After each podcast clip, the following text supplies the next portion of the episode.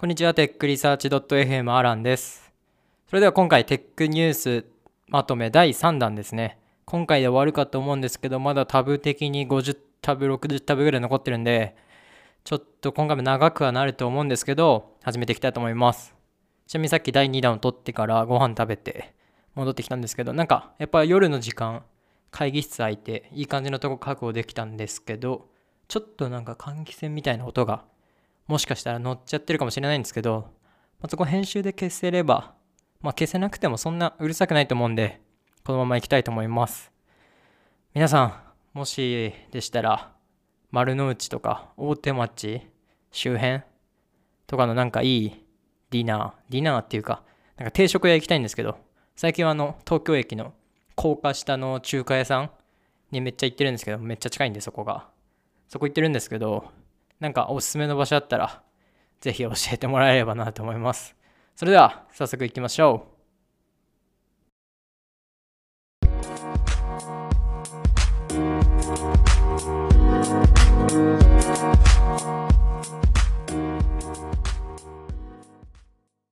テックリサーチ .fm は、アジア、ヨーロッパ、アメリカ、日本、その他地域のテックニュースや最近気になるウェブサービス、アプリについて配信しているポッドキャストです。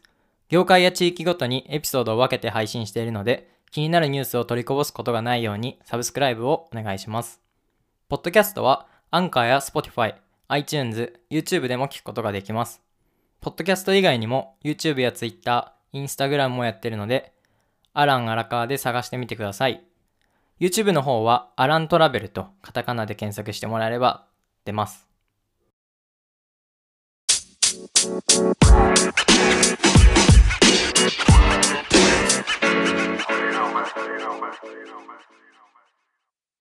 改めまして、テックリサーチ .fm アランです。それでは早速始めていきたいと思います。最初はポッドキャスト関連ですね。えっと、音声メディアスタートアップのボイシー、ビーム系サービス、ボイシービズをローンチ。音声版のノート、音声メディアプラットフォームを目指すと。まあ、ボイシー、聞いてる方も多いですかね。ポッドキャスト聞いてる人だと結構多いかもしれないと思うんですけど、ボイシーが企業用ですね。ボイシービズをローンチ。企業が自社社内向けあるいは潜在顧客が既存顧客向けに音声メディアを配信できる環境を提供すると。まあ、温度メディアが今度音声になるとかはね、全然ありそうですし、てか普通に US だったらあるか。ネットフリックスとかもやってますし、あとどこだったっけな。まあ、何個か自分もあのサブスクリプションしてるやつありますけど、まあ毎週は聞けてないですけど、毎週っていうか毎エピソードは聞いてないですけど、結構なんか内部のことを普通のメディアよりもなんかもっと面白い深い内容喋ってるなって感じするんで、まあそういう意味でもね、これからやっぱね、あの最初言いましたけど、最初っていうかあの、ポッドキャスト再開した時に言いましたけど、やっぱポッドキャストいいっすね。電車とか、しかも AirPods Pro、自分はようやくあさってか、発送されてあさって作って連絡が来たんですけど、やっぱノイズキャンセリング来たらもっと聞きやすいなと思うんで、まあ、そういった意味でもすごいかなと思います。で、VoicyBiz は自由に音声メディアを発信できるオープン型と、あと聞き手を限定した配信ができるクローズド型の2種類の運用プロプランから選ぶことができると。で、前者は主に潜在顧客向け、後者は既存顧客や社員向けの音声メディアを作るのに適当だと見れるだろうということです。はい。で、ボイシーは2016年9月なんですね、始まったのが。で、2018年頃からスポンサーを募ることで、C 向けサービスでマネタイズが始まったと見られると。これまでに開設されたチャンネルは250以上。で、数回のラウンドを得て明らかになっているもので9億円超を外部から資金調達しているみたいです。ああ、ロゴとかも変更したんですね、今回のやつで。なるほどです。はい。それでは次。えっと、インドの TikTok は教育に活路を見出すと。月間2億人を送客する巨大プラットフォームにということです。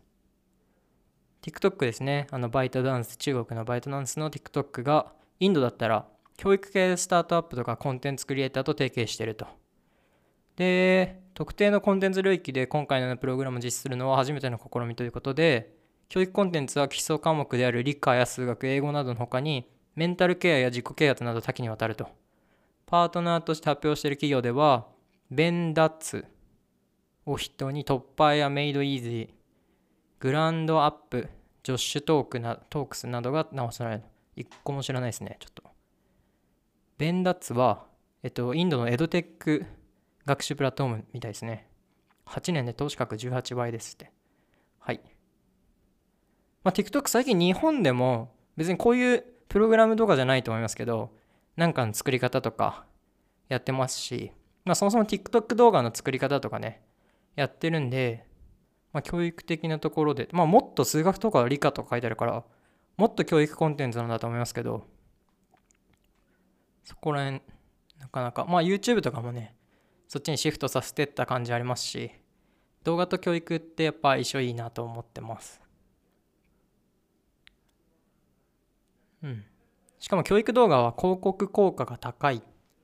で、収益化に向いてるんですよね。っていうところでもいいかなって書いてありますね。はい。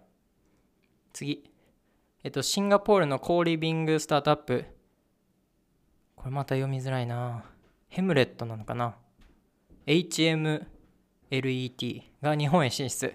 今後半年で1000室以上の部屋と契約を目指すと。シンガポールの大手コーリービング運営会社の一つであるヘムレット。ちょっと読み方わかんないです。はい。えっ、と、それが、えっ、と、三菱一商の協力もと東京で運営開始したと。えっ、と、日本はシンガポール、香港、シドニーに次ぐ4番目の市場でみたいです。これ、オヨライフみたいなやつなんですかね。今後半年以内に1000室以内の、あ、1000室以上の部屋と契約する予定だと。東京の他に大阪、名古屋にも進出する計画があると。で、数年かけて運営客運営室数を1万室まで増やす計画があり、日本では第1号物件となるヘムレットと渋谷松戸が開業すると。ああ、じゃあ、アパートとかマンションみたいなやつを一軒買って、買ってってか借りてなのかな？それの部屋を全部そのヘムレットの部屋にして共同スペースみたいな感じなんですかね？シェアハウスみたいなやつを作るってことですかね？はい。えー、っと、レンタル料金高騰する中、フレキシブルで手頃な価格で、えー、っと、安全な宿泊施設を実現するため、不足分を保管できる弊社の可能性を信じ、日本に進出しましたと。あ、ハムレットって書いてありました。ハムレットジャパンのもう CEO がいるんですね。はい、それでは次。えっ、ー、と、海外スタートアップデータベース ZUBA が資金調達。アナリストにより業界レポート提供開始と。えっ、ー、と、海外スタートアップに特化した情報プラットフォームを提供する ZUBA は10月16日、早稲田大学提携 VC とかから資金調達。8000万ですね。で、同時に ZUBA for Business をリリースして事業の本格スタートを発表したと。えっと、ウェブサイトやニュース、東京情報など、パブリックな情報やプライベート API など、多様なソースから取得した情報をもとに海外スタートアップ約70万社のデータベースを構築していると。データベースから独自 AI 通して、えーと、ユニークな技術、サービスを持つスタートアップを抽出するとともに、アナリストチームにより業界レポート、ズバーフォービジネスを提供しているとのことです。えっ、ー、と、資金調達によって新規機能開発、あとはデータソースの拡充、あと海外ローカルネットワークの拡大、人材の採用及びマーケティング投資を行うと。ここら辺はクランチベースとはまたちょっと違う感じなのかな？どっちかというと、あれか、ユーザーベースに近い感じなんですかね。クランチベースとかってよりは。ユーザーベースも確かレポートやってると思うんで、それに近いイメージですかね。はい。で、次。えっ、ー、と、旅をしながら地域を手伝うおてつ旅。利用ユーザーの6割が地域を裁縫と。えっ、ー、と、地域の困りごとをお手伝いしながら旅できるマッチングプラットフォーム。おてつ旅は10月18日に、えっと、資金調達をしたみたいです。で、おてつ旅っていうのは地域に発生する短期、季節の人手不足を解決するプラットフォーム。宿泊施設や農家などの事業者と地域外の若者をマッチングし、利用者は、あ利用者は報酬を得ながら地域を旅し、自分のスキルを生かしたお手伝いを通じて地域に参加することができると。で、飛騨地域ではサービス開始前から複数の実証実験を行っており、マッチング後も6割のユーザーがプライベートで裁縫していると。いいですね。なんか、地域で行ったことないところに、まあ、まず無料で行ってで手伝いもすると多分つながりもできるじゃないですか。そうするとまた行った時に、まあ、まあその人にまた会いに行くとかもできるしまあここすごい良かったからもう一回行こうと思うし。いいですね。はい。で次。インスタ小説で30万読者獲得に学ぶ新たなストーリー戦略。スマホに収まる21世紀型図書館登場と。ああはいはいはい。これね。あれこれだったかな？いや多分また新しくやったと思うんですけどニューヨークの図書館ですね。ニューヨーク公共図書館が結構インスタの使い方結構特殊っていうかなんか面白い使い方してるってので前話題になったんですけどそれかな？そうかもしれないですね。2018年から開始って書いてあるんでなんかインスタノベルズっていうやつ。で最初の作品は「不思議の国アリス」と。ストーリーを躍動的に伝えるためアニメーションを加えた形。ああじゃあ本の普通の1ページにアニメーションも入ってるんですね。すごい。まあストーリーでもどうやってあれするんだろうな。まあ読む時はみんな多分止めるじゃないですか。止めて進むとごとに多分アニメーションがなんか動いてる感じになると思うんですけど最後にそれが分かるのかな。はい。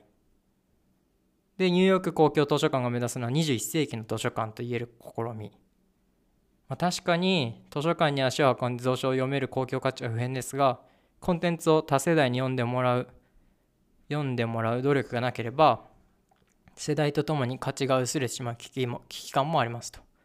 そこで取り組んだのが場所とコンテンツ体験の2つ。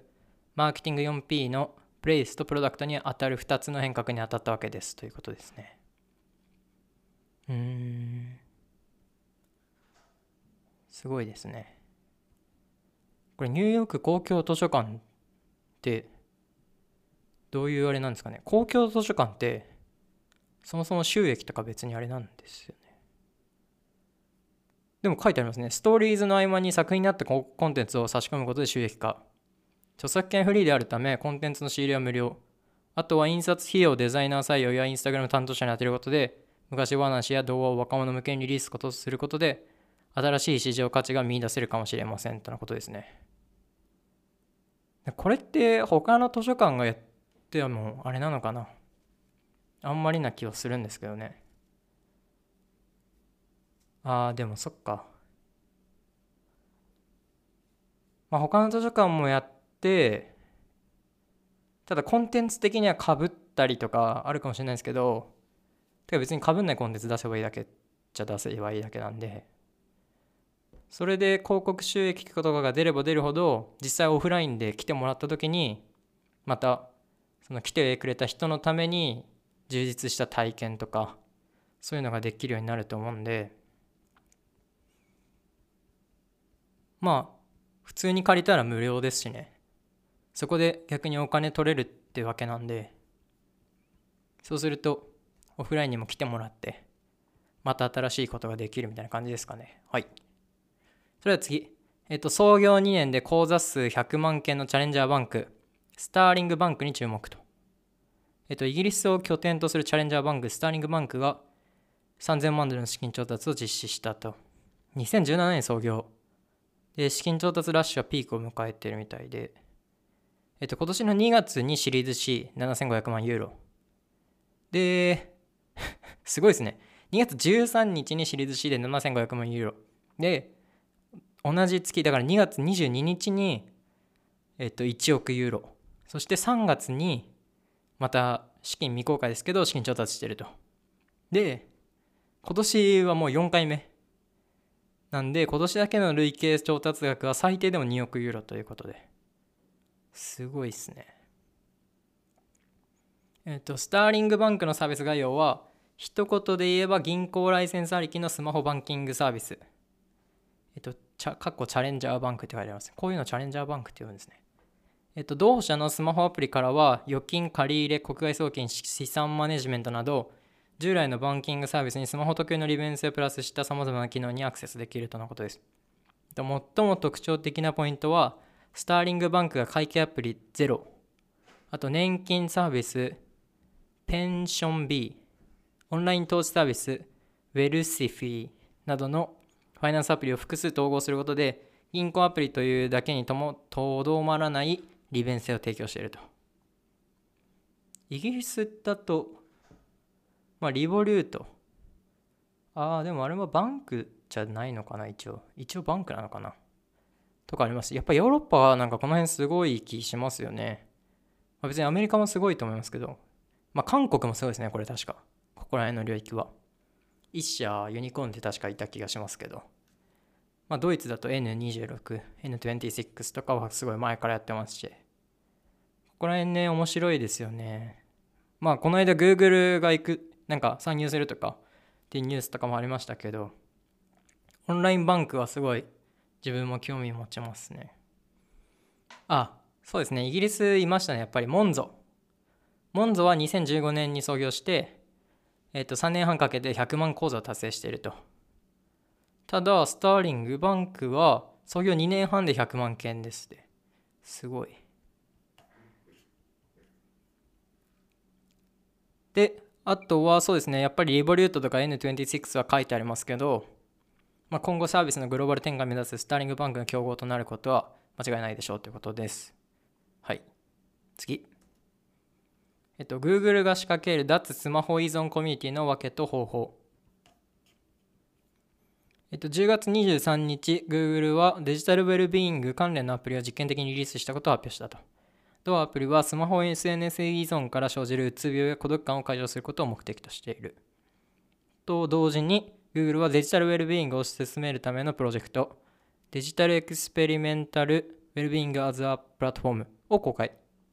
Google はデジタルウェルビーイング推進のためのツールをハックパックとして PDF 公開し、ツールキットはオープンソース化されている。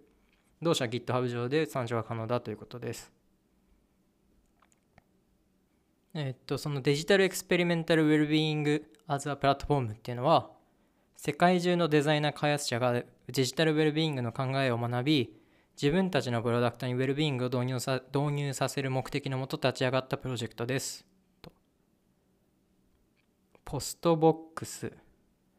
ポストボックスは通知がスマホに届くタイミングをコントロールすることができる。あ、これがアプリですね。アプリを何個か開発してるみたいで、その一つがポストボックスっていう通知のタイミングをコントロールできるもの。あとは w フリップっていう、えー、っと、あー、なるほど。はいはいはい。え、っと、w フリップっていうのは、まあ、グループ単位、多分家族とかで参加者のいずれかがスマホロック解除すると一斉に解除されて、誰がいつ解除したのか通知されると。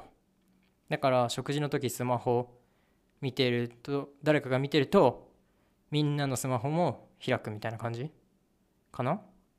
で、3つ目が Desert Island。Desert Island は必要じゃないアプリ、だからあてか必要なアプリ以外の利用を抑制すると。例えば、Spotify で音楽聴いてるときに他のものいじんないとか、そういうやつですね。あと、 Morph、なんかな、モーフ、モルフ。モルフは、ユーザーの状況によってアプリの利用に制限をかけることができると。だからこのアプリを起動してワークモードって設定すると Slack とか Gmail とか仕事に関連するアプリのみが利用可能になってホリデーにつけると Spotify とか Uber、Google マップだけできると。またユーザーの位置情報とも連携させてモードの切り替えを行うことも可能だと。これいいですね。これいいんじゃないですか？日本とか特に相性良さそうな。日本じゃなくてもね、仕事場とそれ以外とかね、完全に分けちゃうみたいなやつは相性良さそうですけど。あとは、アンロッククロック。えー、っと、ホームスクリーンの壁紙として機能し、1日ごとに何回スマホのロック解除したかをカウントしてくれる。ああ、これいい。これいいですね。解除するたびに、その、ホームスクリーンが、の数が変わるってやつですね。うんうん。大体そんな感じですね。Google が作ったやつは。まあ、最近マインドフルアプリ、マインドフルネスか。マインドフルネスアプリとして有名なカームとかとも連携したりとかしてるみたいで、まあいろいろウェルビーイング系、まあ、ポッドキャストも言ったら俺ウェルビーイングだと思ってるんですけどね。てか、それ言ったっけ？前。うん、そう思うんで、ぜひ皆さん、ポッドキャストを聞いてくださいっていう感じですはいそれでは次えー、っとイギリスの国際通商省っていうのかな？が日本のスタートアップのイギリス展開を支援するテックロケットシップアワーズの募集を開始と。えっ、ー、と、イギリス国際通商省と駐日英国大使館は28日2019年から20年のテックロケットシップアワーズのローンチを正式に発表し日本のスタートアップのエントリー開始をエントリー受付を開始したと。締め切りは2020年1月31日。でこのアワードに選ばれるとえー、っと各国のスタートアップをイギリスに招待してイギリス企業とのオープンイノベーションやイギリス市場への進出の足がかりを提供するものと。で募集カテゴリーとしては5つあって1個が Future of Financial, Financial Service フィナンシャルって読むの？なんかよくわかんない。まあはい。金融サービスですね。でもう1個がクリーングロース。えっと脱炭素化へのアプローチ。で3つ目がヘルシーえー、あ Healthy Ageing か。 Healthy Ageing。高齢化社会のための医療関連テクノロジー。で4つ目が Future of Mobility。モビリティの未来。で最後5つ目が Creativity Technology。想像力とテクノロジー。まあ4つは結構カテゴリー区切ってる感じなんですけど最後の5つで割と5つ目ですって言えば幅広く取れる感じなんですかね。はい、まあ、ただ Creativity Technology なんで多分主になんかデザインツールとかだとは思うんですけど結構これ言っちゃえばね何でも当てはまるんじゃないかっていう感じがしますけど。はい。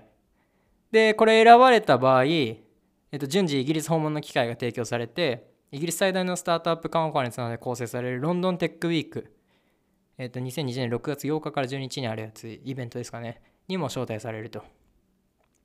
で、このうちもう最初の金融サービスについてはもう募集締め切られてるみたいで、キーチェーンとマネーツリーとクリディファイなのかなあと空光、クラウドリアルティ。ちょっとあんま分かるのないな。マネーツリーぐらいだな、分かるの。の5社が選ばれたと。で、残る4カテゴリーについては、2020年2月初旬に選考結果が発表されるということです。で、なんか様々な統計があるので正確な比較は難しいが、東京を中心とした日本のスタートアップエコシステムと、ロンドンを中心としたイギリスのスタートアップエコシステムは、スタートアップの数から規模的に結構近いらしいですね。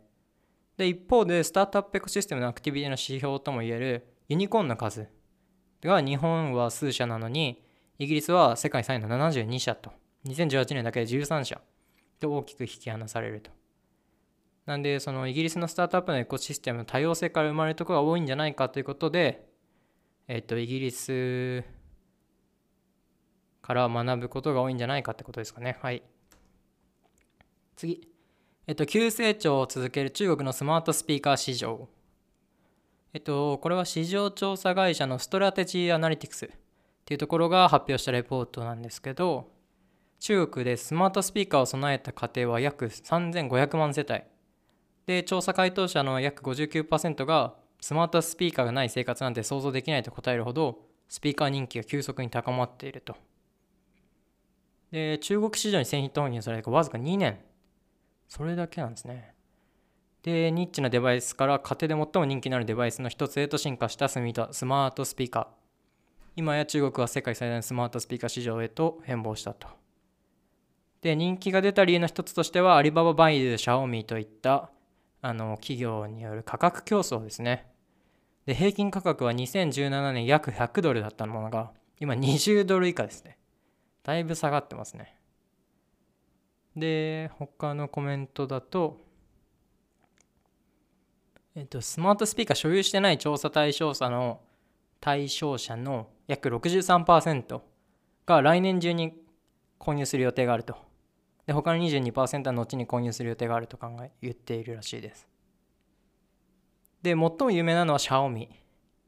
調査の71%の消費者が、えっと、スマートスピーカー販売しているスマートフォンメーカーだと認識していると。一方、ブランドに関して同じ質問を投げかけたところ、ファーウェイは53%、バイドゥ47%、アリババは37%と。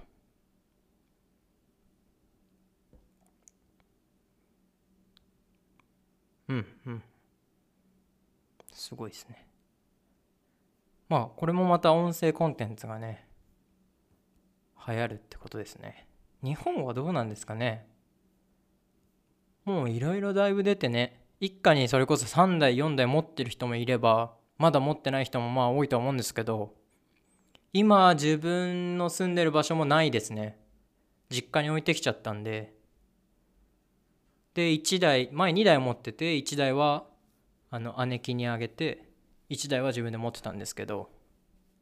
で家にも普通に実家にも父親が買ったのが1台ありましたね、まあ、ただあんま使ってないんですよね。俺も含めて。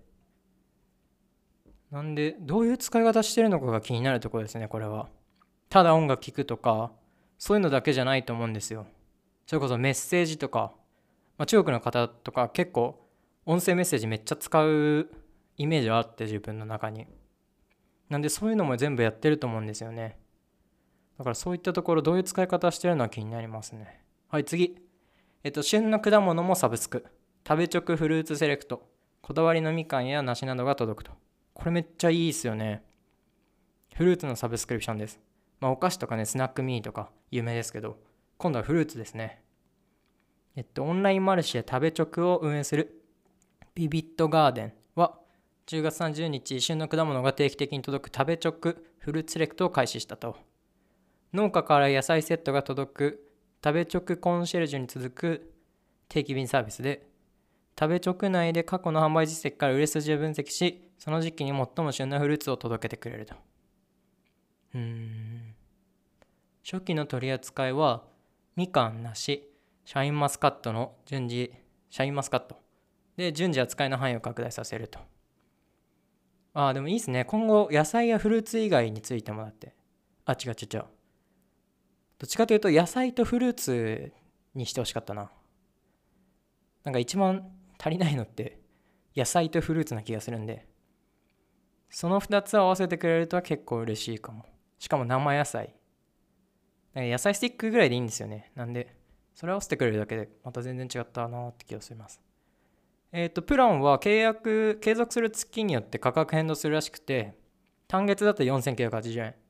3ヶ月だと1ヶ月4760円。半年だと1ヶ月4480円。なんで半年の場合は1ヶ月500円オフなんで、半年3000円分ぐらい。そこ半年で1ヶ月分まではいかないですね、さすがに。まあ、あと量がどれぐらいなのかわかんないですけど、これ普通にオフィスに届けてもらうのが一番すごいいいんじゃないかなと思います。ちょっと量次第で自分も来月、再来月ぐらいから頼もうかな。はい。次。で、これまた中国の話ですね。中国の対話型ポッドキャストプラットフォーム、リッチ、リーシ、リッチ、LIZHI、リヒ、リッチ、リッチだと思うんですけど、が中国じゃなくて米国での IPO 申請と事業拡大に向け1億米ドル調達を目指すと。え対話型ポッドキャストプラットフォームなんてあるんですね。あ、ライチなんだ。ライチなんですって。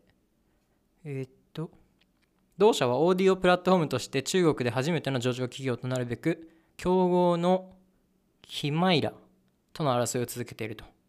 すごいですね。ライチっていうところと、キマイラっていうところなんですね。なかなか名前の違いが面白いですけど。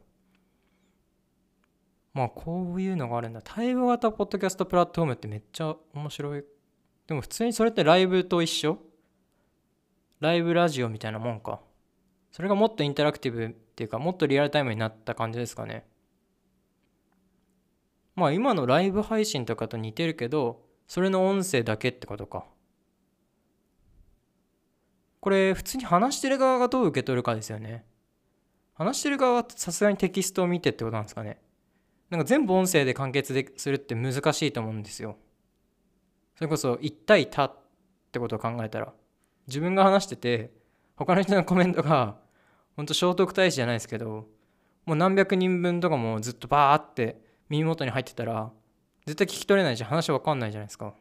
でかといって普通のライブのコメントみたいな感じで一個一個来てもなんか時間差がめっちゃ生まれちゃいそうで。ってことは最終的にやっぱ目で見なきゃいけないのかな。配信側は。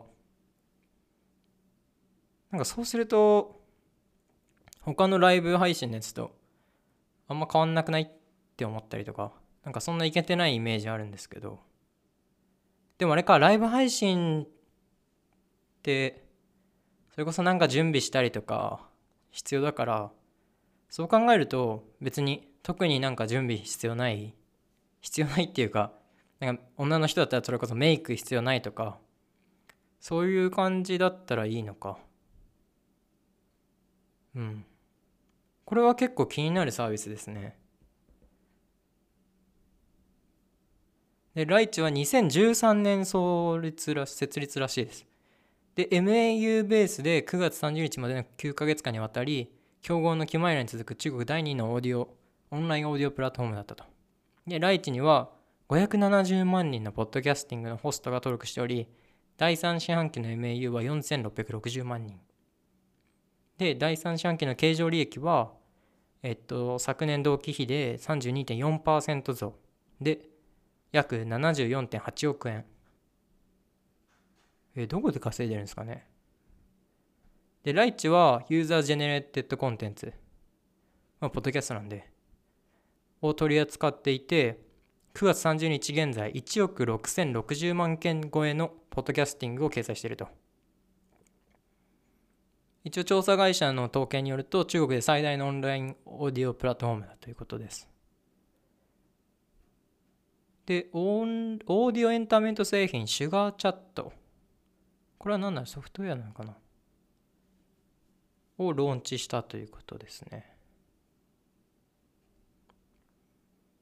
これは面白いですね。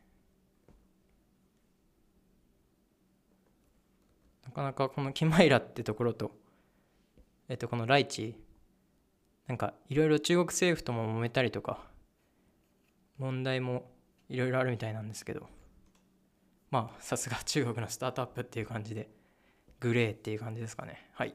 で次また音声系ですね。えっ、ー、と耳の派遣争い始まる。知っておくべき音声市場45社スタートアップまとめということです。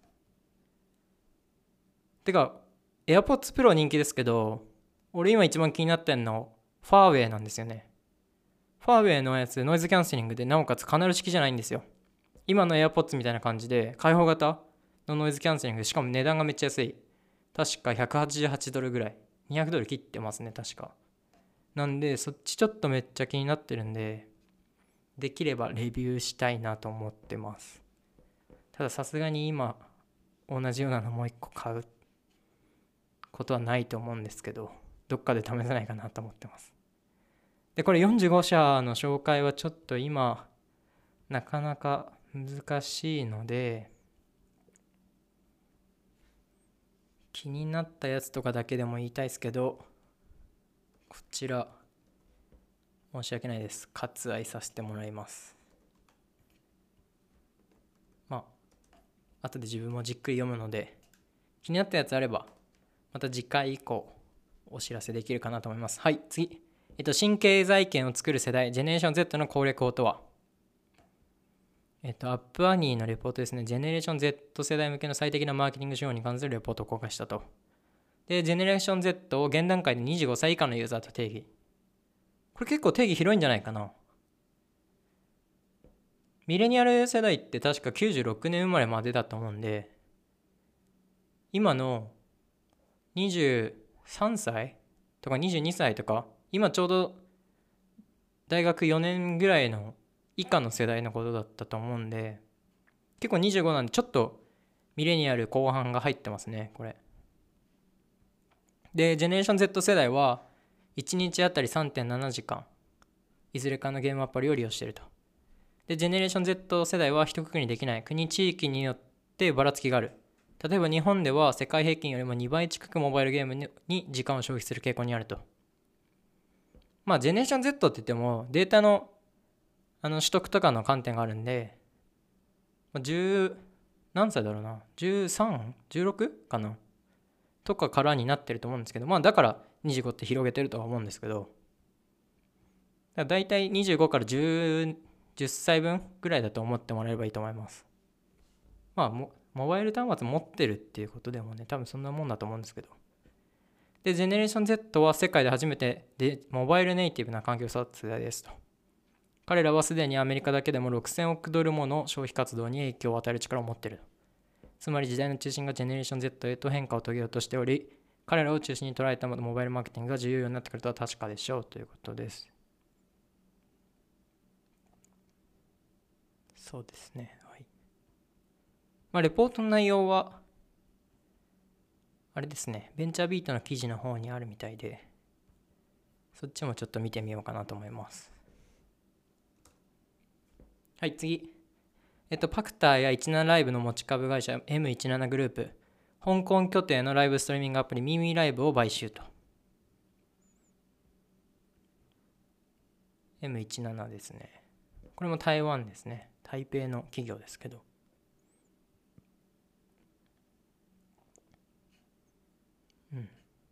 まあ、ライブコマース、ライブコマースじゃねえよ。ライブストリーミングのアプリは、まあ、いくつかありますけど、まあ、日本でも17が一番今もう大きいのかな。あそこ、すごいですからね。自分もオフィスとかも行ったことありますけど、オフィスも綺麗。まあ、できたばっかの時に行ったからか。うん。で、ミーミーライブっていうやつを買収したと。はい。こんなもんですかね。で、次。えっ、と、サブスク成長が支える Amazon 9 3決算。全体の収益増加も成長率はとどまると。えっ、と、今回の計算、収益が700億ドル。純利益21億ドル。で、去年が566億ドル。それ、純利益29億ドル。なんで、純利益ベースで言うと8億ドルマイナス。収益で言うと134億プラスって感じですかね。まあ、アマゾンなんて投資投資なんで利益の幅はそんなあれだと思うんですけど。まあ、AWS が伸びたけど、第2四半期から成長率が少し下がっているみたいですね。まあアズ、アジューレっていうんだっけ？アズーレアジューレマイクロソフトの。あれがすごいらしいんで結構。え？あれと一緒ですよね ?AWS って確か。GCP はアズアジューレ、アジューレ、AWS ですよね。競合って。うん。まあ、あと、プライムデーですね。プライムデーとサイバーマンデー。ですね。はい。まあ気になる人はもうちょっと詳細に見てもらえばいろいろ解説してる記事あると思うんですけど。次、えー、と2.5億人利用の Spotify が見せつける Apple Music との差。で Spotify もこれ決算ですね。決算を公開して MAU の合計が2億4800万人達したことを明らかにしたと。で第2四半期は2億3200万人だったんで7%増加みたいです。で、昨年同期比だと1億9100万人なんで、30%増ですね。年間でこの規模でまだ30%超え、増えるんですね。で、同社サービスの課金ユーザーは全体の45%。そんないるんだ。すごいですね。自分はもうちょっとフリーに戻っちゃって、あの YouTube プレミアムの方にしたんで、YouTube ミュージックなんですけど、でも気持ちは結構常に Spotify 戻りたいなって感じです。で、Apple Music も使ったことあるんですけど、やっぱ Spotify プレイリストが優秀じゃないですか。で、このポッドキャストもプレあの Spotify で聞いてる人いますかね？まあ、ポッドキャストも聞けますし、すごい自分も Spotify が好きなんですけど、まあ、ちょっと節約的な観点とかでまとめちゃいました。で、家族プランとかもね、なんかいろいろ住所同じにしないといけないとかありましたけど、そこら辺はどうなったんですかね。それ結構あれなんですかね。もしかして家族、プランのやつ、住所同じじゃないやつ、認めないみたいなやつやったから、収益伸びたとかはあるんですかね。はい。で、まあ、Apple Music との違いには無料か有料か。まあそうですね。はい。で、Spotify は報告書にいて、えっと、公開データに基づけば、弊社は Apple 社と比較して月間2倍もの有料ユーザーの獲得に成功していると。加えてユーザーエンゲージメント数も約2倍程度、解約数は2分の1程度に抑えられていると。うん。まあ、主な利益源はプレミアムユーザーなんで、無料プラン提供してても広告は、の収益っていうのはそんな多くないみたいですね。まあ、ただやっぱりね、無料で始められるっていうのは、エンゲージメントとかリテンションとかコンバージョン満足度に影響ある、まあ、と考えてるみたいなんですけど、うん。自分もそっちの方が、やっぱ無料版やってて有料版にすると有料版にしてよかったなと思いますし有料版から始まると逆に無料版っていうかなんかそれこそ YouTube みたいなコンテンツを無料で見れる価値を知らないとか Google で何でも検索したら出るみたいな価値とかって普通はその価値理解できないですけどそれが理解できますしね。そういった意味でもっていう感じですかね。はい次。疲れてきました。だんだん。なんでこんな喉痛くなんだろうな。乾燥してるんですかね。やっぱり冬だから。暑いからかな。めっちゃ暑いんですよねこの部屋。この部屋っていうかこのワーキングスペース WeWork WeWork ですけど。WeWork めっちゃ暑いからな。うん。飲み物飲んでないからかな。うん。とにかく。ちょっと喉が痛いんで喉が痛いにもかかわらずまだ多分最初560個って言ってたけどまだ同じぐらい残ってんだよな。全然消えないんでちょっと第4弾入っちゃうかもしんないんですけど。早くしないとね。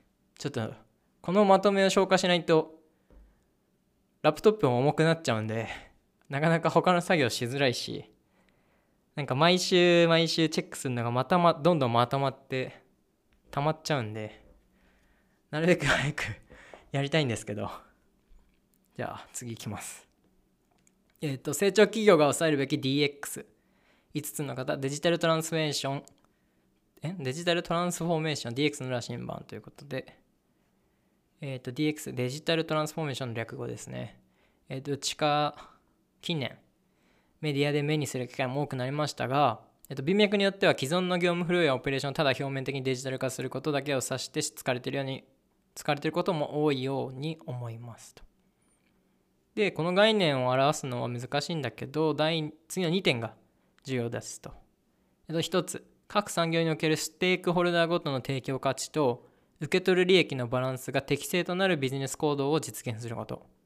そして2つ目、プロダクトやサービスを単なる機能提供にとどまらせるのではなく、ユーザーの体験価値との共存を視野に入れた形で包括的にデザインすること。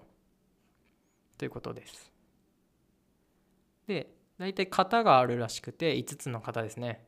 1つがネットワークの拡張。そして2つ目が情報探索、選択コストの削減。そして3つ目が多重取引構造の解消。で、4つ目がデータアグリケーション。5つ目が物、時間、空間の ROI 最大化ということです。で、まあ1つ目、ネットワークの拡張。うん。2つ目、情報探索、検索コストの削減。3つ目、多重取引構造の解消。これが一番分かりやすいですかね。なんか、下請け、下請け、下請け、下請けとかじゃなくて、発注側と、えっ、と、買う側と、需要と供給の間にプラットフォームが入るだけみたいな、そういう感じですね。あと、データアグリケーション。まあ、これはクラウドサービスみたいな感じですかね。1個で包括的にやるみたいな感じ。で、物時間空間の ROI 最大化。まあこれが効率化とかそういう部分ですかね。はい。っていうことみたいです。まあデジタルトランスフォーメーションって結構スタートアップで働いてる人ってあんま関係ないかもしれないんですけどでもスタートアップで働いてる人にとって大きい大企業の人って大体お客さんになるじゃないですか。ってことはここら辺したいってことなんでまあここら辺はやっぱ勉強しといた方がいいと思いますね。自分もしないとダメだなと思って。だから逆にそういうの逆手に取ってあげたらそこら辺と話通じやすくなるしまあみんなそうしたいと思ってるんでね。だからまあこれそのまま使うのがいいんじゃないですかね。5つの型があるらしくてって言って。でこれ実現できますよねみたいな話すればいいんじゃないかなと思います。はい次。えっ、ー、となぜ人はスニーカーに熱狂するのか。トレードする若者スーツを着なくなった40代ということですね。これすごいっすよねスニーカーのやつ。ほんとなんでこんななんだろうって思うぐらい。でも自分も集めるな普通にお金あったりとか他のものに今あれだったりとかファッションの方に力入れてたら。うん。モノ株って知ってますかね？スタートアップで。スニーカーの個人間売買を手掛けているサービスですけど。流通総額毎月50%ですって。毎月50%増。すごいですね。でただその中で興味深い数字みたいなのが利用ユーザーの4分の1を占める40代ユーザーですって。すごいな。まあ、リバイバル世代ってやつなんですかね、40代。ただ、スマホのあれでやってますからね。やっぱそこら辺メルカリの影響とかあるんですかね。すごいな。あ、でも若者書いてますね。メルカリでビジネスを覚えた若者たちって書いてあります。うん。ハマってる40代。まあ、40代そうですねマーケット的に力強い買い手の存在が必要だからっていうことでやっぱり購買力がある大人がいることがすごく大事って書いてありますね。まあ、エアマックス狩り世代？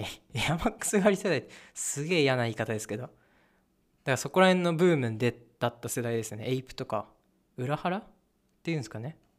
の世代ですね。B ボーイまあ池袋ウエストゲートパークか。IWGP 世代なんですかね。キング。それよりもっと上か。いやその世代かな？はい。ですね。まああとやっぱスーツ着なくなったっていうのは本当ここに書いてある通り結構大きいと思いますね。なんか今まではやっぱ時計革靴スーツってやっぱりみんな着てたしあとカバンとかもそうだと思うんですけどビジネスバッグとかネクタイとか。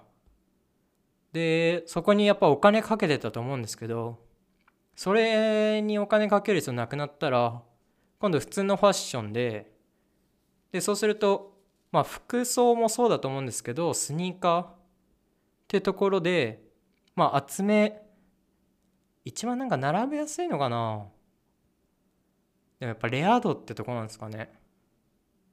うん。しかもどんなファッションしてても一つのスニーカーっていうかなんか一種類のスニーカーでどんなファッションでも合わせられようと思えば合わせられたりするからですかね。でもファッションってそんなもんかなうんまああとあれか意思決定ですって。あのまあジョブズとかみたいなのもあって毎日同じような会社の T シャツにえっとパンツ T シャツパンツで Apple Watch そうするとスニーカーぐらいしかお金かけるところがないらしいです。へえ。これは面白いですよねなかなか。すごいなと。しかもこれって結構グローバルでもいけるじゃないですか。だからグローバルでもやってるとこありますし日本だけでやってるとこもありますけど中国もそうですけど自分の中国の友達もタイ旅行を一緒にした時に俺も並ばされたんですけど一緒に。そのレアなえっ、とカニエ・ウエストのやつですかね。アディダスのスニーカー。に並ばされてそれとか買いましたけどなんかそういうのもできるんで結構グローバルで日本限定とかそれこそ国限定のやつがアメリカのマーケットプレイスでも買えるとかなったりとかしたらもうめちゃめちゃプレネつくじゃないですか。そういった意味でもすごいいいビジネスですよね。すごいなと思います本当に。ただめっちゃ在庫とか在庫抱えなんだか別に C2C だから。うん。はい。すごいなっていう話です。で、次。えー、っと、京子も参加、アリババ独身の日、9, 9時間、220億ドル購買の衝撃。これ、アリババの話は、まあ、この間したと思うんで、割愛します。次インサイトコアサブスクリプションサービスモンスターパスをローンチ。えっとインサイトコア過去旧エン旧エンターモーションはサブスクリプションサービスに特化したポータルサイトモンスターパスをローンチしたと。えっとローンチ段階で同社が提供するモンスターパス加盟店30ブランド以上200店舗の掲載が開始される予定だと。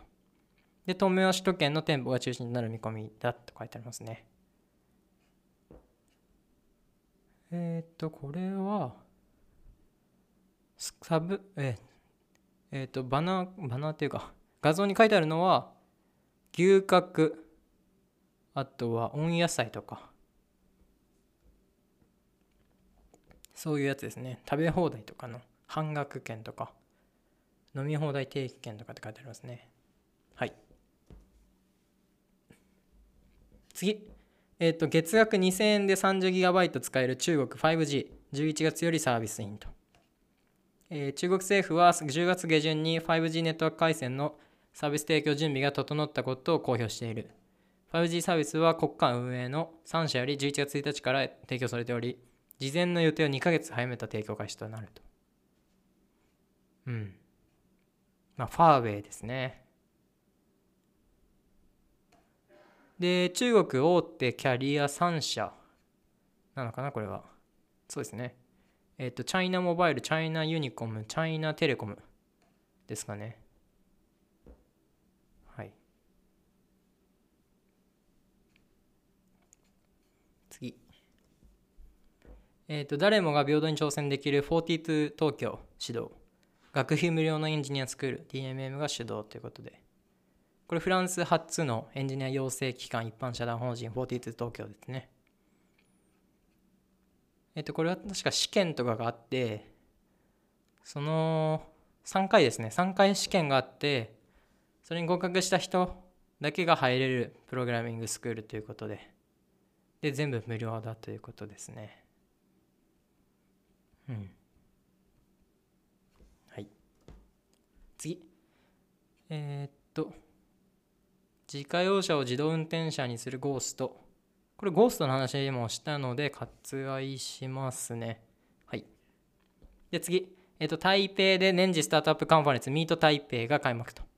アジア各国からスタートアップ1700チーム以上が参加ということです。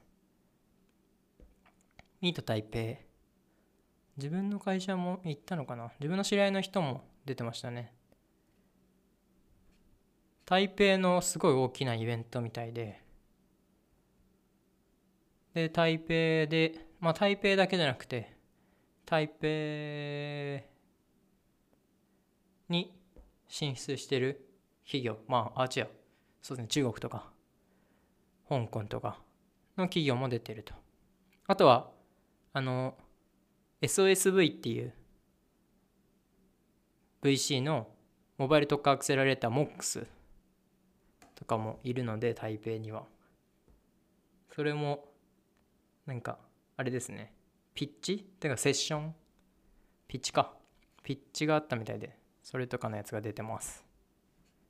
中には Take a break and speed date あデーティングアプリ。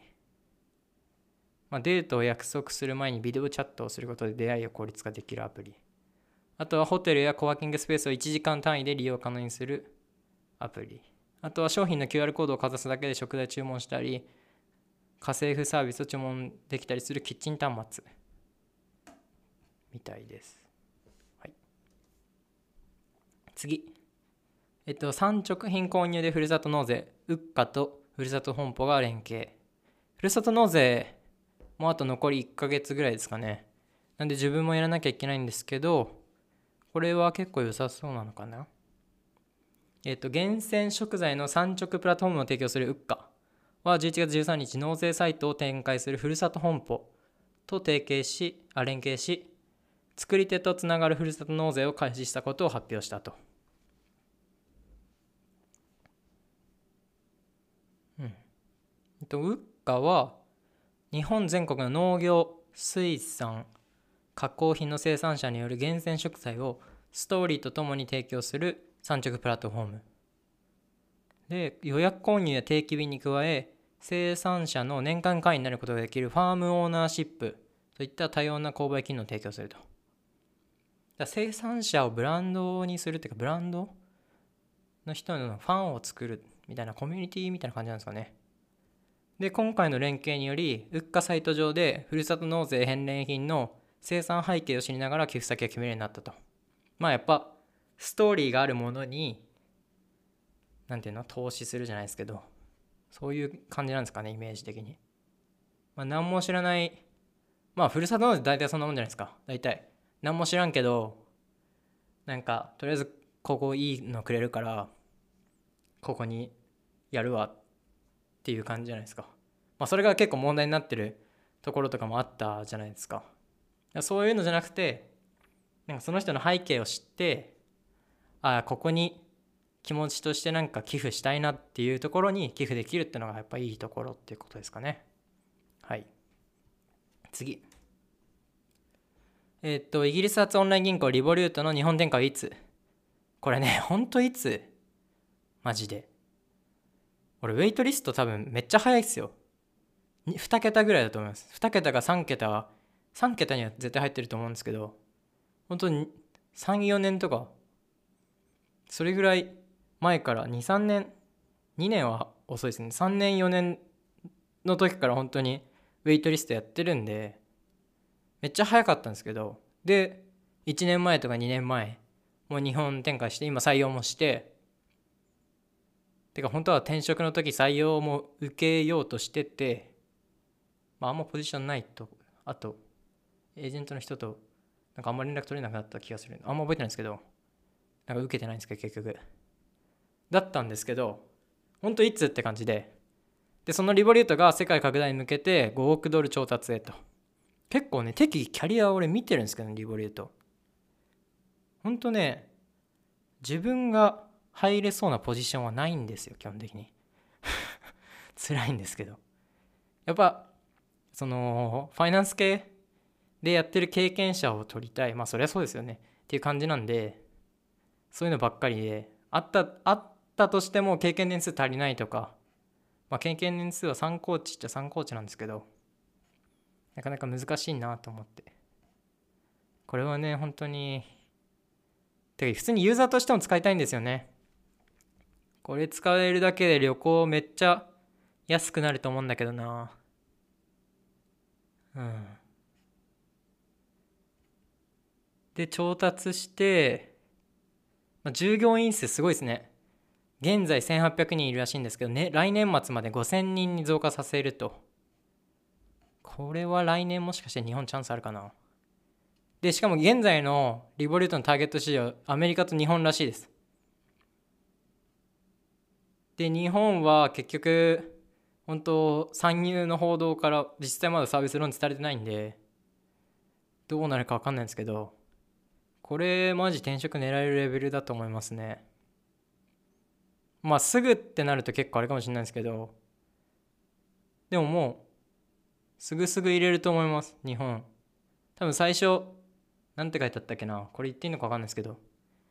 なんかリボリュートって世界展開もう決めてるらしいんですよ。こういうやり方でみたいな。なんか一つの市場につき何名のチームとか。なんかそういうのを全部決めてるんですね。マニュアルとして。だから最初は絶対そのマニュアルなんですよ。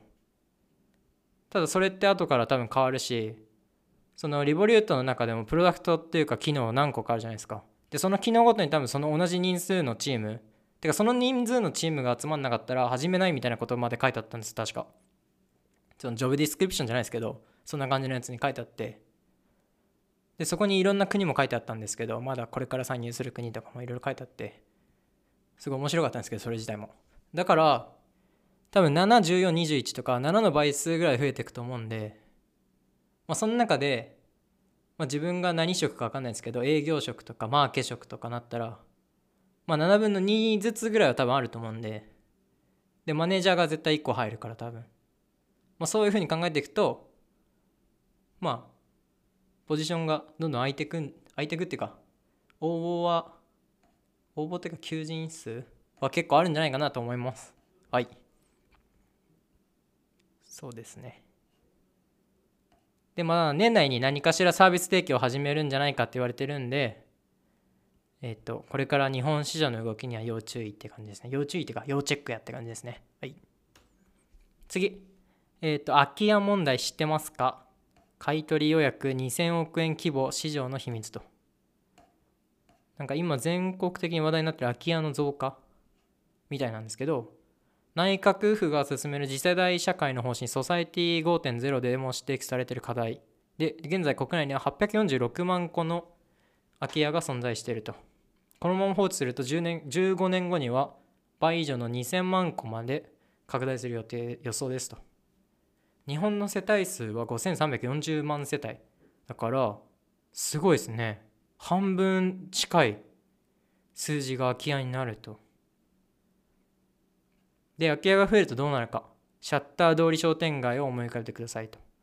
えっ、ー、と、人通りが少ない街には活気がなく、犯罪やさらなる人口減少という負のスパイラルが発生しますと。で、これをどうにかしようというのが、あれですね。考えてるところで。うん。インバウンドを見込んだリノベーション市場とか、民泊とか、リモートワークの拠点とか、いろいろ書いてありますけど。まあここら辺をねビジネスにしてる人もところも多いですし。結構今空き家をたくさん買ってるところも多い。とかですね。はい。なんで興味がある人はぜひ空き家市場参入してみてくださいと。いうことですね。はい、次。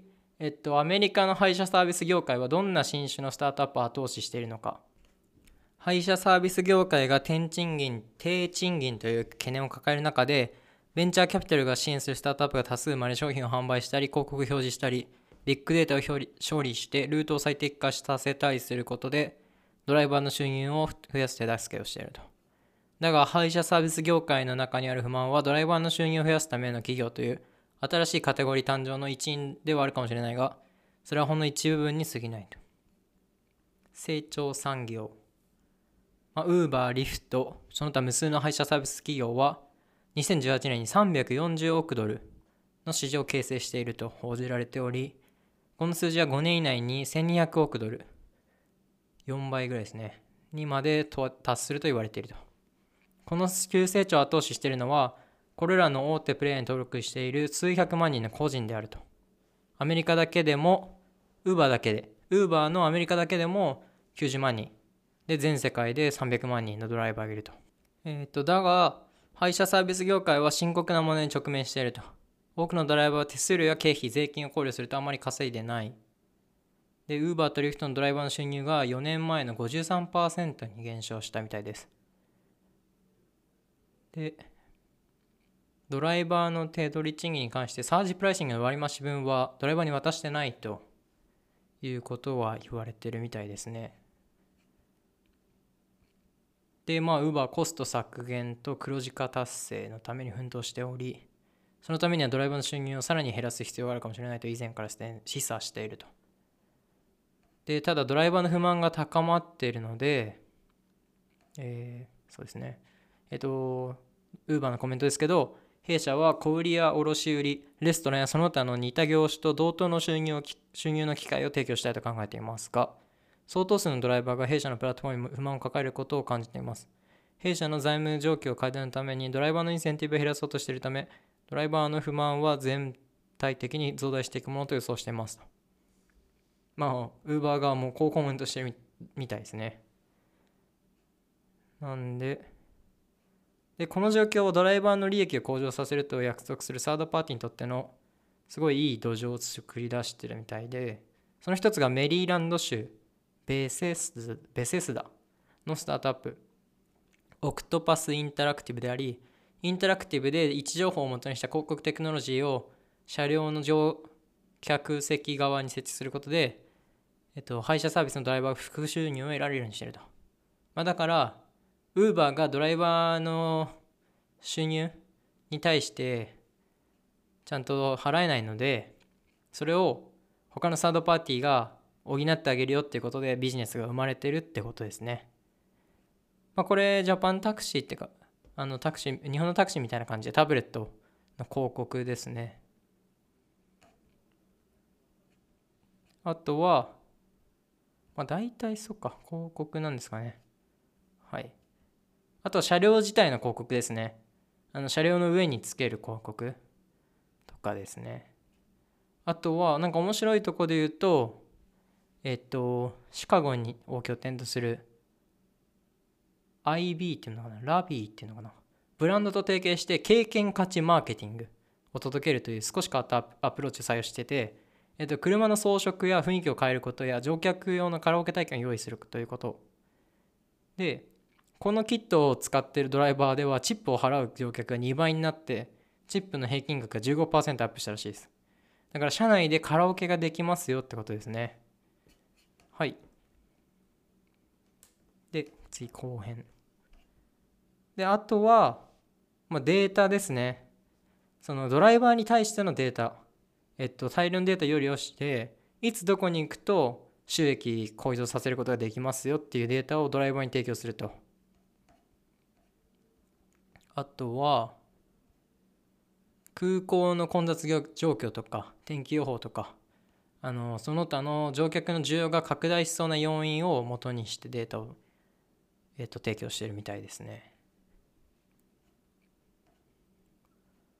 あとは、えっと、乗車内でいろいろな販売ですね。車内販売をするっていうこと。えっと、ブランドと提携することで、ドライバーがイヤホンからチョコレートまで様々なものを売って、副収入を得ることができるようにしていると。そういったいろいろなサービス、サードパーティーのサービスが生まれることで、まあ、ウーバーとしても、えっと、乗客のケアするの楽だしってことですね。はい。で、次、Google がついに銀行業参入。これもこの間話したからいいですかね。はい、それでは次。えっと、Facebook Pay の可能性は現代のガレージセールにあり。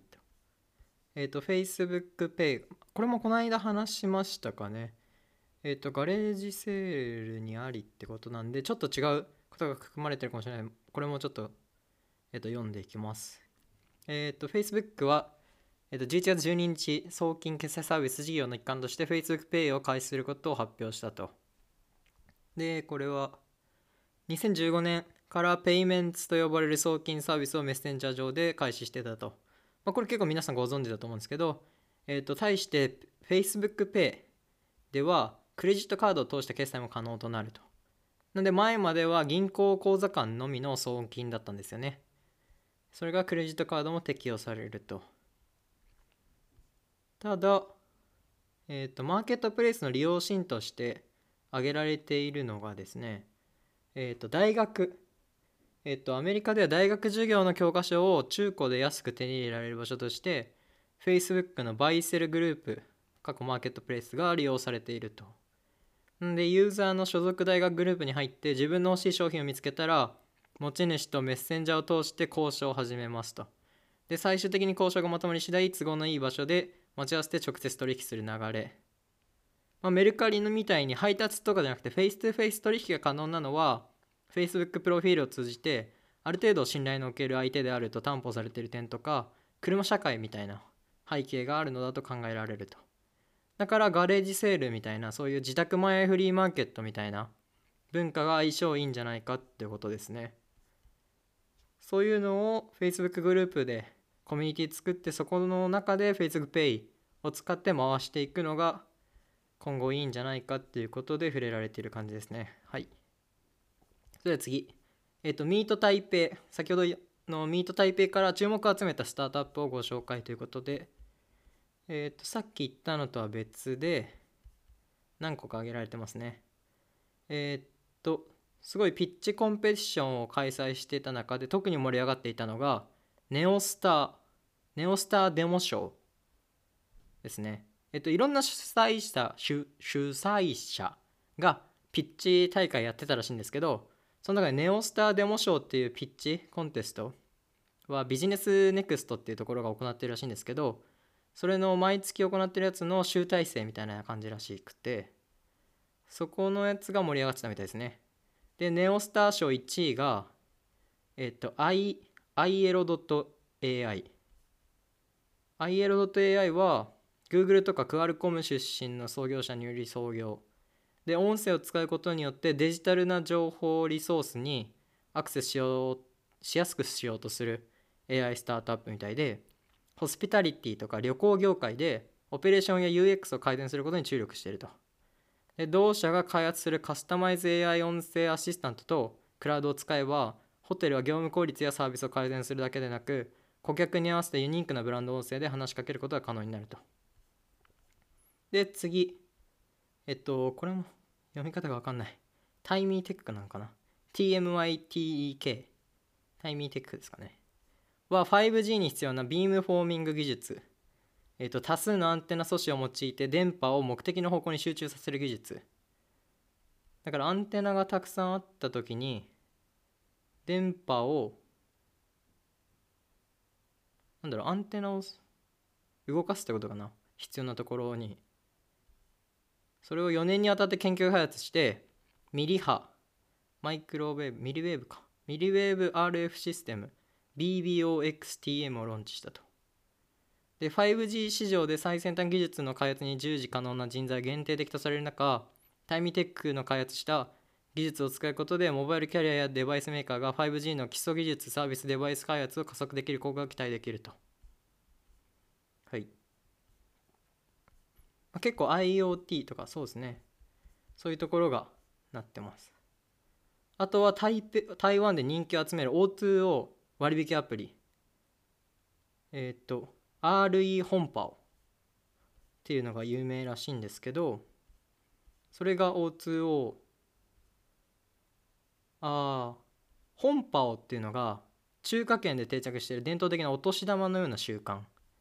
でこの概念をデジタル時代に O2O へ適用するスタートアップやテック大手はこれまで中国を中心に垣間見られたらしいんですけど、えー、と2017年7月にローンチした RE 本パは今年9月の段階でダウンロード件数60万件台湾国内の実店舗数実店舗約4000件が加盟したと。ユーザーはクレジットカードや現金を使って RE 本パにポイントをチャージ。ユーザーは店頭でバーコードを提示すると商品を購入できると。RE 本パは店舗から取引成立時に実取か実取引価格の10%相当を送客やマーケティング手数料として差し引くがそのうち4割ユーザーによってはユーザーにとっては価格全体の3.5から4%がユーザーにポイント還元される仕組みと。ん？実取引価格の10%相当を手数料と引いてその中の4割。だから4%ってことですね。それがユーザーにポイント還元されると。だから実際 RE 本パオ自体は本当は10%を取るんだけど6%の手数料のえっ、ー、と売り上げっていうかということですね。はい。まあこれ普通にあれなのかな。キャッシュバック。ペイメント系のキャッシュバックと一緒かな。うん。ですね。はい。えー、っと次。国内配車アプリ戦争アジアグラブアメリカウーバー中国 DD 勝敗の鍵を握るのはジャパンタクシーと。これジャパンタクシーがグラブと提携したことに関連するニュースですね。えー、っと、グラブ参入以前の市場を見ると、外資としてはアメリカのウーバー、中国 DD、国内ではジャパンタクシーや DNA のモブ、みんなのタクシーの S. ドットライドなどのプレイヤーが活動していると。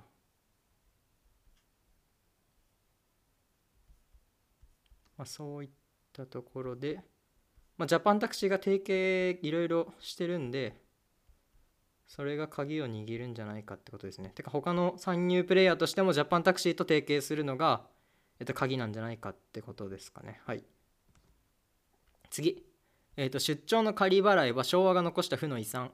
今知っておくべきビジネストラベルマネジメントの存在と役割。えっと、出張で何気なくやってる仮払いだったり、実費生産。Excel や場合によっては紙の申請書を提出して承認をもらいレシートを用意して月末までに生産すると提出処理という経理と現場の不問な戦いが始まるわけですということでこれ実は昭和初期から変わってない小習慣で例えば日本式のハンコ文化に近い風習みたいでまあ、特に出張の多い企業であれば社員に与える負担や時間のロスも大きくなるべくカットした業務の一つではないでしょうかということです。でこの課題を解決するのがトラベルマネージャーという職種職種なんですね。トラベルマネージャーという職種の存在ですと。特に国家間の移動が多い欧米で先行しており海外ではナショナルビジネストラベルアソシエーションというビジネストラベラあビジネストラベルマネージャーのコミュニティが存在するほど役職としては一般的。へえ。これは知らなかったですね。しかし国内では旅行代理店がこれらを企業から一括して請け負うビジネスモデルが一般的ですと。ただ最近はインターネットの普及に伴いサービスとしてオンラインでの出張手配管理をするためのビジネストラベルマネジメントというカテゴリーが成立しておりビジネスの出張において、まあ、ビジネストラベルマネジメント略して BTM ですね。BTM を活用する企業が増えてますと。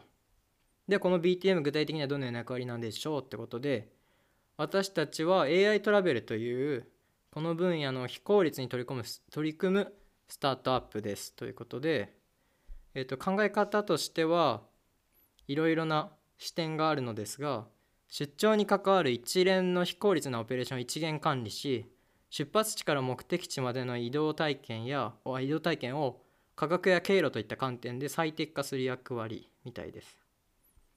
なので BTM の役割は幅広くその建て替え生産業務をなくすことだけじゃなくて移動データを見える化見える化し最適化するというのが最もあった表現みたいです。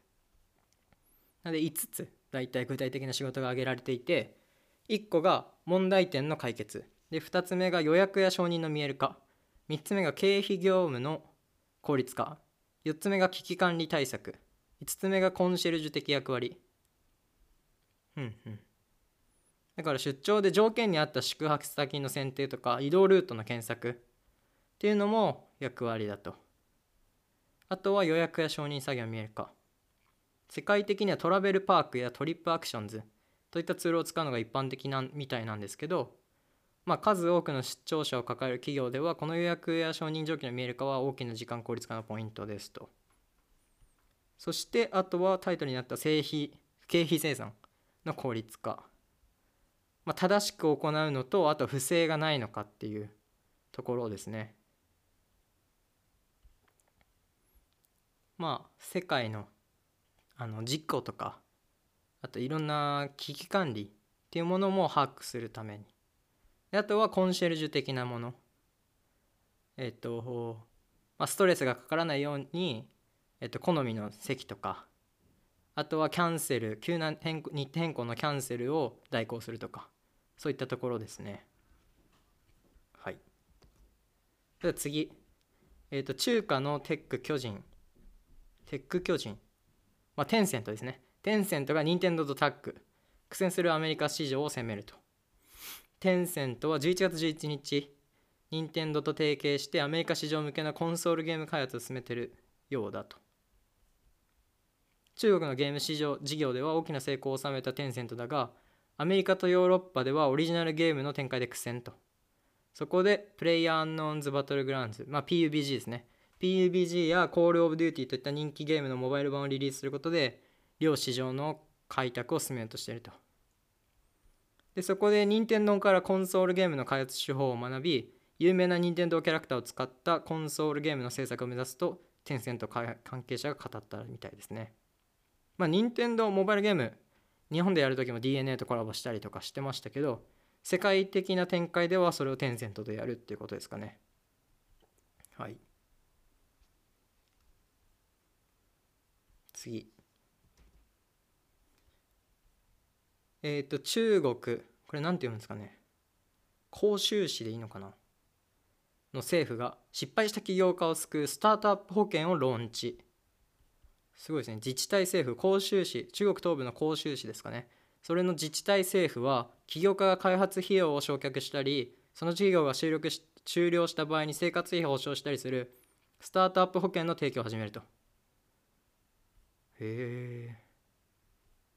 すごい。スタートアップ保険は3つ種類があるみたいで R&D 費用最大1000万人民元。まあこれ全部日本円で言った方がいいですかね。え、ー、と R&D 費用を最大約1.5億円保証するもの。あとは起業家の生活費を最大46.3万円保証するもの。あとは特定の理由により失敗した研究プロジェクトの損失を約1.5億円保証するものと。ただ保険詐欺への懸念を表明している評論家っていうのもいて破産法を研究しているライデン大学の博士候補グオ・シューアイ氏は誰が正直に申告しているかを見極めるのは難しいと語ったと。うん。えっと、企業破産法は現在中小企業やスタートアップに特別な扱いを拡張していない破産規制は必ずしも起業家を思いとどまらせるものではないがスタートアップ保険や企業のプロセスを早くしたり安くしたりすることは重要なインセンティブになる可能性があると説明したとうんすごいですね。これ自治体がやってるってことは結構日本でもそれは可能性出るんじゃないかなと思いますよね。まあ、これも多分 VC とかと似たようなもんで1個パーンとすごいのが出たらそこの法人税あれ法人税って自治体に入るんですかね？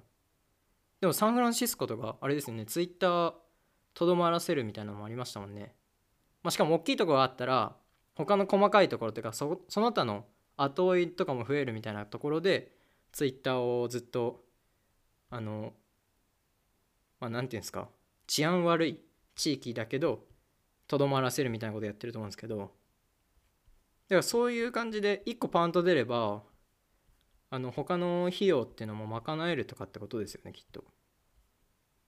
うん。そういう狙いなんじゃないかなと思います。日本でもどっかやったりしないのかな？うんって感じですね。福岡とか意外とやっちゃうんじゃないかなって気はしちゃいますけど。はい。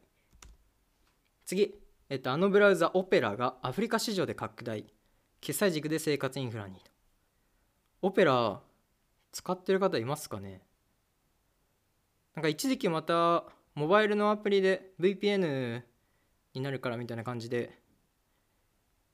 なんか盛り返した感じしましたけど今ほとんど使ってる人いないんじゃないですか？自分も高専時代に一時期使ってましたけどオペラの OPay ってやつですねアフリカ市場でフィンテック事業を展開する OPay、オペラペイですね。は11月18日、シリーズ B ラウンドで資金調達したと。まあ、オペラで有名なオペラ社によって設立されて、ナイジェリアのラゴスを拠点とする企業みたいです。だから別企業っていうか、まあ、子会社なんですかね。で、ケニアとかガーナ、南アフリカ、その他アフリカ諸国でサービス展開するスタートアップだと。で、OPay って書いてあるんですけど、あの、ペイメントだけじゃなくてライドシェアもやってるみたいでこれは自転車？デリバリー？えっとバイクかな？えっとオーライドとまああとオーペイ。あとはえっとローンサービスオーキャッシュ。資産運用サービスオーウェルス。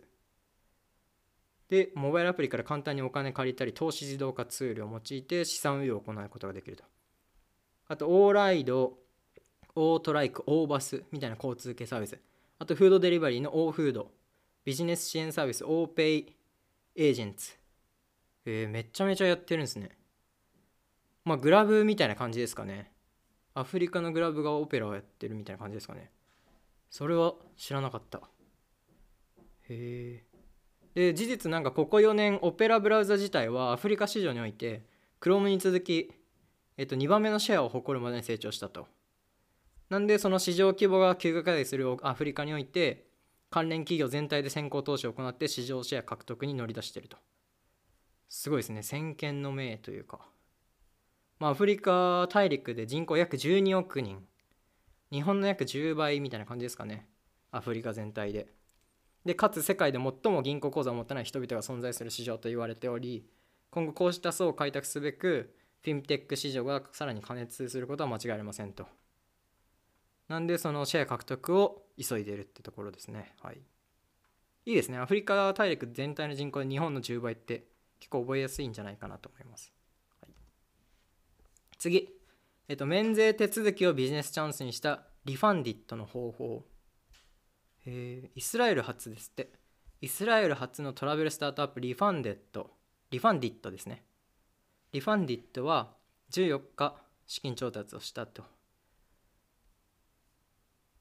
えーしかも調達先がスペイン拠点の旅行 IT グループアマデウスアマデウスなんだアマデウスってすごいなんていうんですか歴史ある航空系データ企業っていうんですかね。あとポルトガルベンチャーズですって。イスラエル初ですけどスペインとポルトガルから資金調達してるってことですね。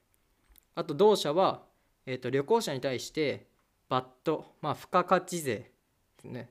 の免税手続きをスマホから簡潔に行えるソリューションを提供と。申請から実際の受け取りまでも15分で完結するのが特徴だと。カメラで撮影したレシート同社アプリを通し申請し審査を通過すれば即座にデビットカードクレジットカードに入金過去返金されると。2017年創業。え。ー、まあ旅行業界でこういうところがあったんですね。てかこんなん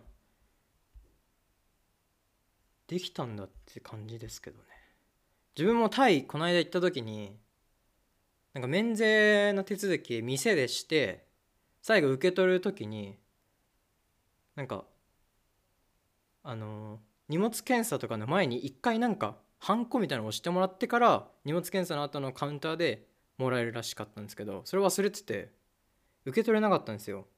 結構大きい額だったんだけどなと思って、まあ、まだあのレシート持ってるんで多分適用期間が何年1年か1ヶ月か分かんないですけどもし1年とかだったら、まあ、次の機会でもらえるんでちょっと試してみようかなと思いますけど、まあ、空港とかでね結構並ばなきゃいけなかったりとか結構面倒だったりするじゃないですか。空港ごとに違うとかもあるんで。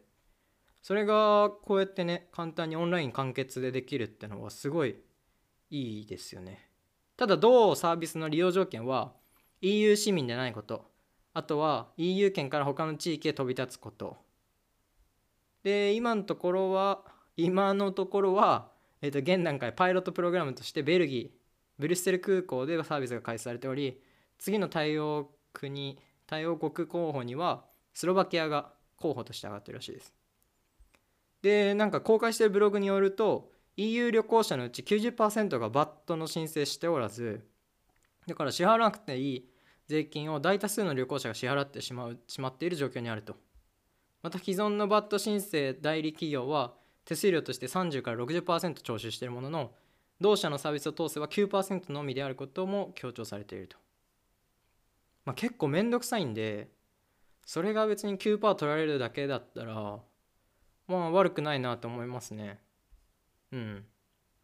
まあ、しかもやっぱこれから旅行業界が盛り上がっていくと、まあ、絶対買い物ってするしっていうことを考えるとすごい大きな市場なんじゃないかなと思いますね。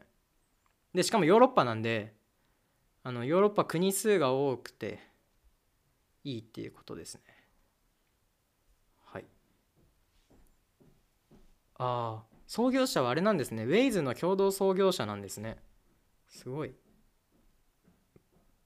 はい次えっと広告業界の歴史に学ぶ DX これもまたデジタルトランスフォーメーションの話ですね3つのステップということでえっとあらゆる分野にソフトウェアの効用が染み出し産業のサービス化が不可逆な流れで進行していますと。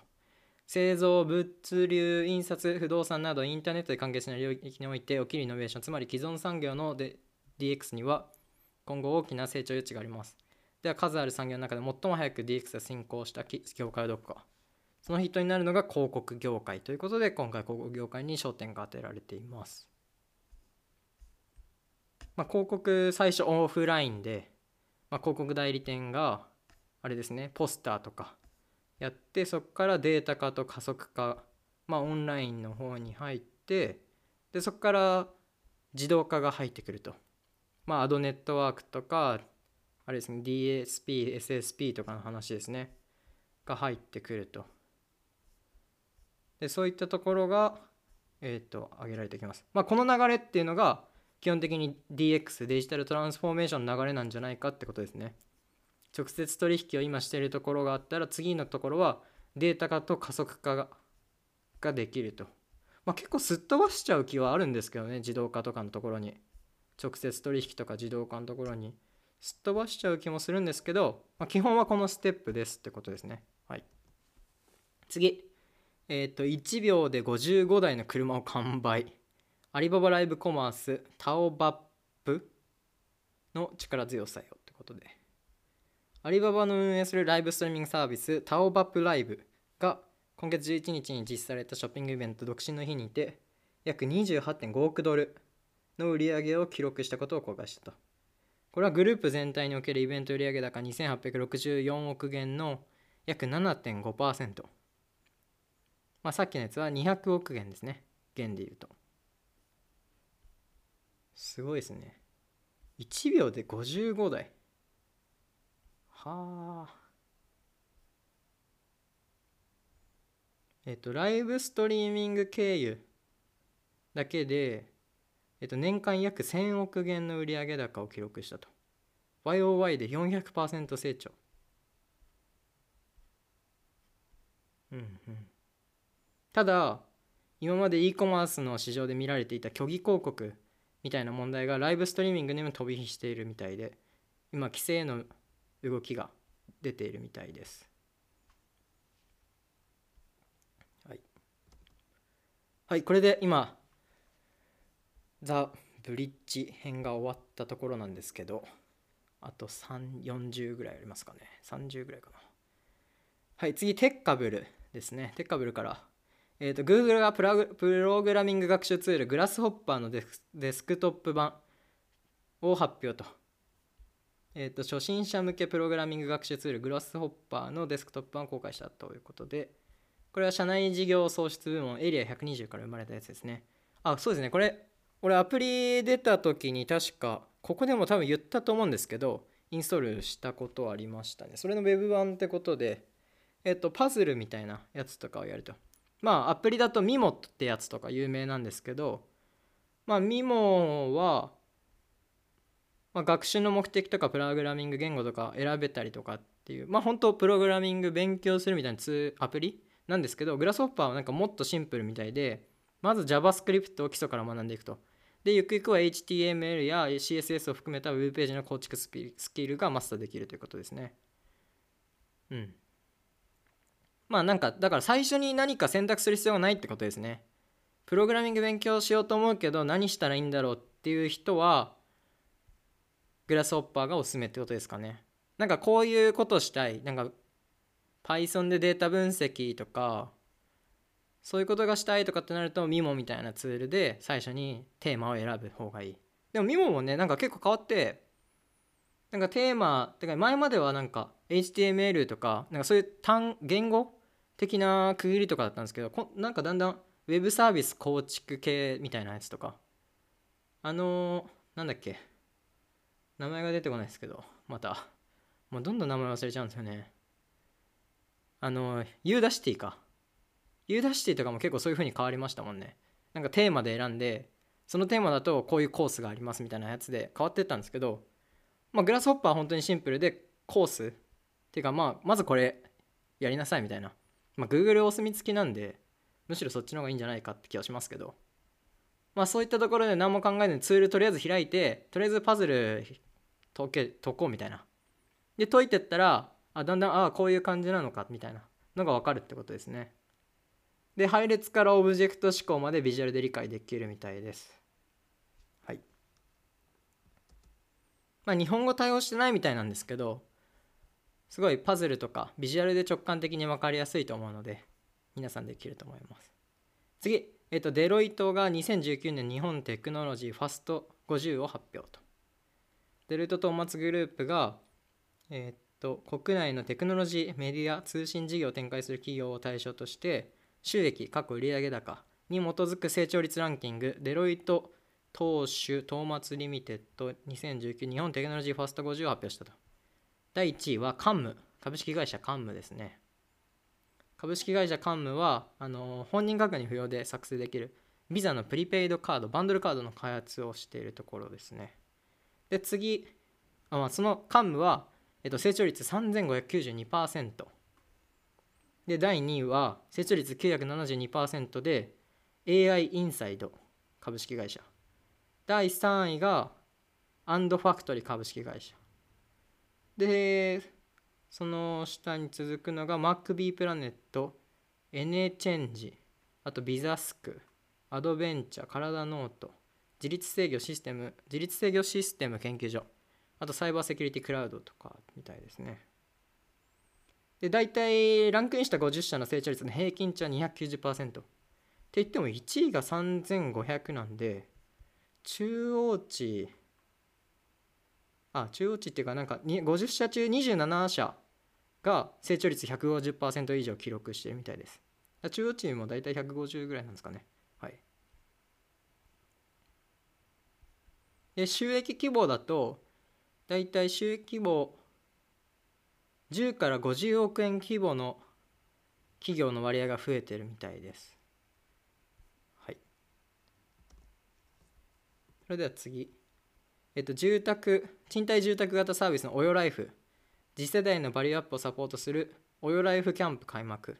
まあ自分も今使ってるオヨライフですけど、オヨライフがなんか短期集中型プログラム、オヨライフキャンプっていうのを開講したみたいです。オヨライフキャンプはテクノロジーを活用し次世代のバリューアップをサポートすることを目的に開講する短期集中型プログラムということで、英語やプログラミングなどの短期間で身につけたいスキルをオヨライフに居住しながら学ぶことができるというものだと。へえ。12月に開講するやつですと、短期間で英語力アップを目指す英語講座、あとはプログラミング講座、あとはフリーランスフリーランス養成講座、あと YouTuber みたいな感じのインフルエンサー講座を開幕と。へえ。あとはなんか、およ大学グローバルインキュベーターキャンプっていうので、起業家養成プログラムとかもやるみたいですね。で、参加費は3ヶ月分の家賃として29万8000円から、まあ場所次第だけど。へえ。まあ英語のやつとか良さそうですけどね。どういう感じなんでしょう？ちょっとしてこれ詳細見てみましょうか。詳細見ると、ああ、英語のやつ書いてないですね。企業のやつは書いてありますね。でも大体毎週火曜日とか毎週1週間に1回7時半から10時半で講義をするみたいですね。はい。まあアクセラレータープログラムなんですね本当に。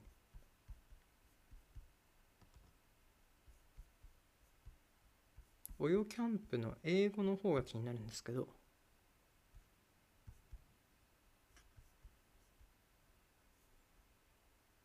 うん。詳細まだ書いてないですね。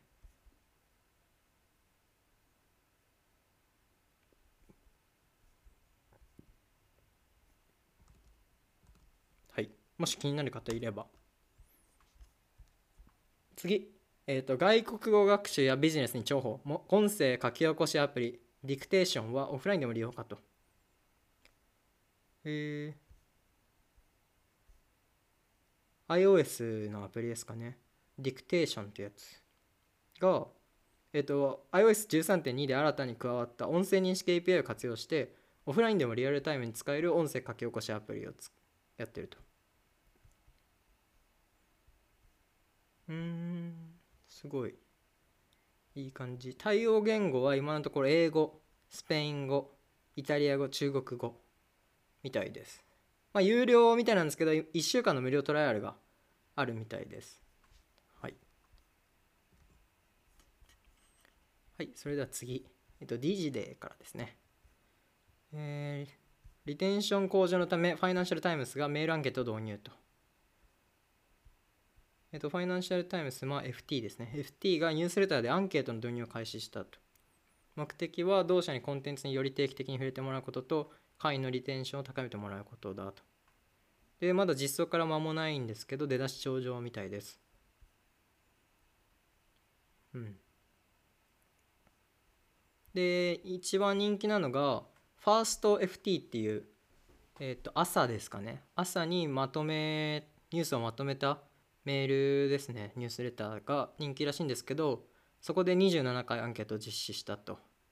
で10万人以上登録してるみたいなんですけどまあすごい CTR が良かったみたいですねはい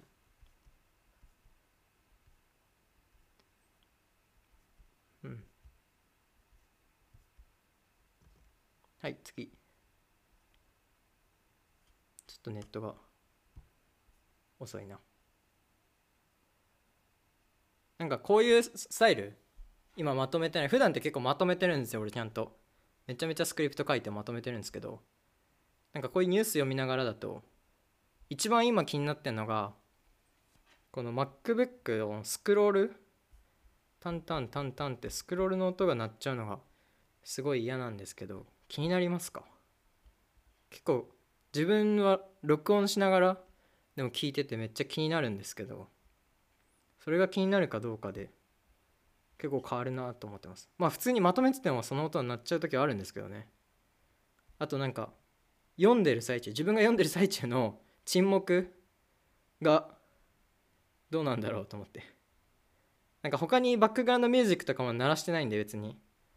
なんか終わったかなとかなんかもしかしたら思っちゃうかもしれないですけどまあ慣れたら多分読んでんだなとか分かるかもしれないですけどなこの合間のねところとかただ結構なんかずっと聞いてると飽きちゃうっていうかなんか単調になっちゃうじゃないですかこういうの特に。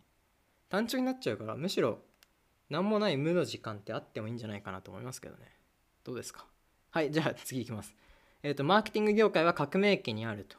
フットロッカーの CMO があれですね。フットロッカーって知ってますかね？結構海外海外って言ってもどこだろうな。やっぱアメリカかな。ロサンゼルスとかの方が多く見たかな。ヨーロッパだったかな。アメリカか。ロサンゼルスかな。はいよく見たんですけど。あの審判みたいな格好してるロゴのやつですね。黒白のボーダーみたいな感じだったかな。のフットロッカーだと思いますけど、はい、それがスニーカーを中心としたアパレルの大手チェーンですね。それがここ数年近代化を積極的に推し進めることで世間の注目を集めてきたと。で新たな方法で顧客について考え始めたらしいんですけどなんかマーケティングは今かつてないほど難しくなっている。単純で直線的な人間だと見られてた人は見られたい人はいないからだと。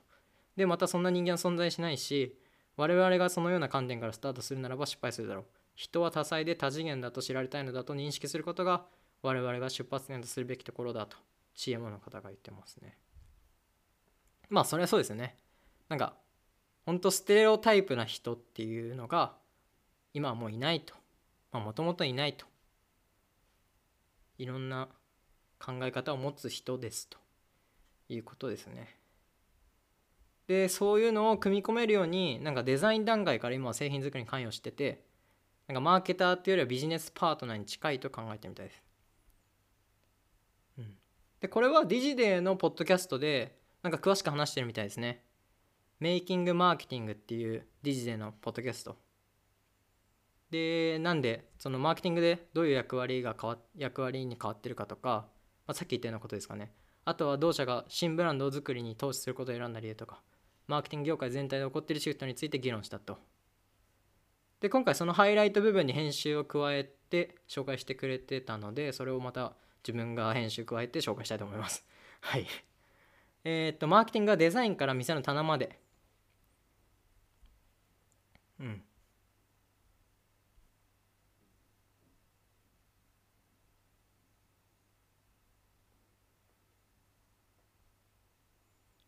えー、っと我々は人々が夢中になれる製品を販売していると。人々がスニーカーを愛すなら誰かの生活にとって意味ある何かに関連が深い製品を売るほどよく売れると。だから最近だとコラボしたゲームオブスローンズとコラボしたスニーカーがとても売れたとかあとミュージシャンとコラボしたやつが売れたとかまあカニエ・ウエストのやつとかもそうですね。そういうふうにコラボした商品が売れて、まあ、そういうのってやっぱ生活にすごい関係する普段聴いてる音楽に関連するとかそういうものだから売れてると。で次未来のための開発。えー、っと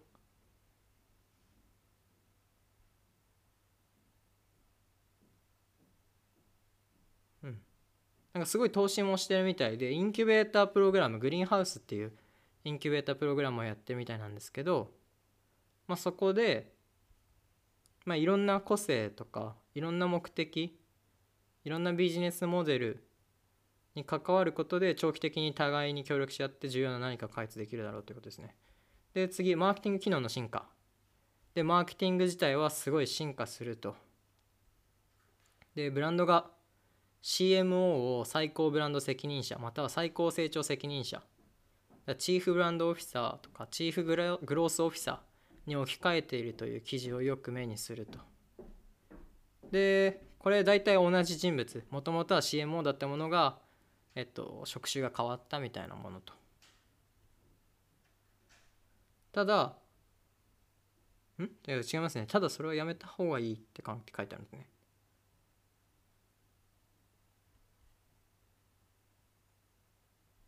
うん。ん？これはちょっと待ってくださいね。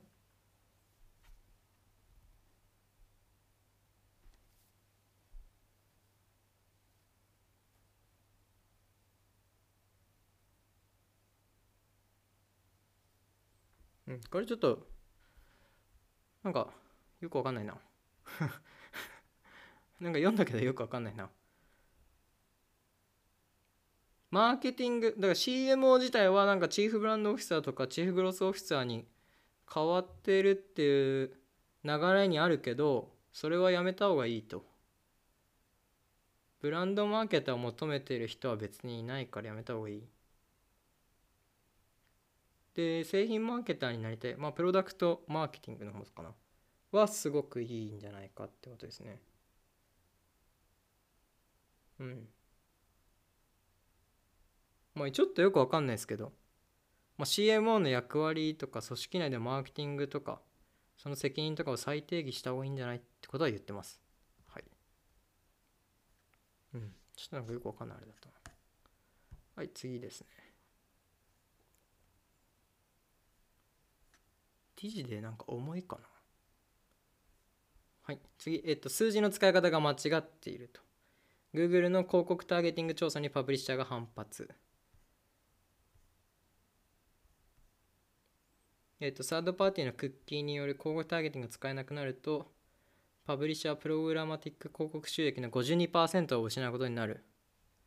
とする Google の最新の調査は、一部の大手パブリッシャーにとんでもなく不評だということですね。まあ、やっぱクッキーの問題がすごくある。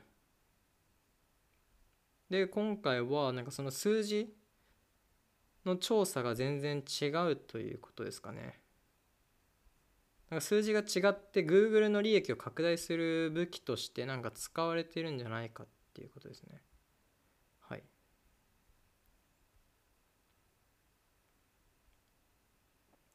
うん。